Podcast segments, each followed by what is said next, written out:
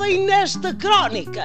Menos banzé desse lado de telefonia e, por favor, pouco agitar de limpa para-brisas nessas viaturas que interferem com o meu raciocínio. Sou Fátima Campos Ferreira e aviso já, se insistem no chinfrim, eu chamo a polícia. Lembram-se daquela cantiga dos trabalhadores do comércio dos anos 80? Chamem a polícia!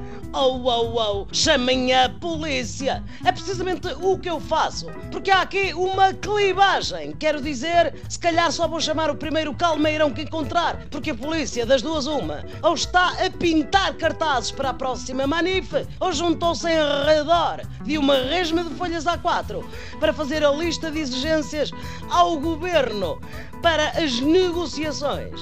É, portanto, a grande clivagem do momento. Polícias contra executivo. E eu, se fosse ao governo, tinha minha ufa, porque os polícias são como o 007. Têm licença para multar. Pior, tem uma maquineta nos carros patrulha que lhes diz se temos dívidas às finanças e entregam-nos, sem apelo nem agravo, ao Mário Centeno mais próximo. Na nossa sociedade, parece-me evidente, há prós, há contras, há prós dos contras e há contras dos prós.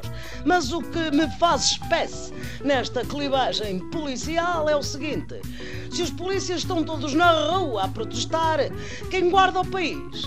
Isto é um contra, mas que pode transformar-se num prós se contratarem aqueles strippers que se disfarçam de polícias para irem às despedidas de solteira. É pô-los a patrulhar, portanto, as ruas. Talvez eles apanhem um resfriado, dada a clivagem entre os corpos em palota dos artistas e a situação meteorológica, que é bastante fria. Mas os bandidos ficam mais felizes se forem para o cilindró com umas algemas felpudas e uma dança marota de borla.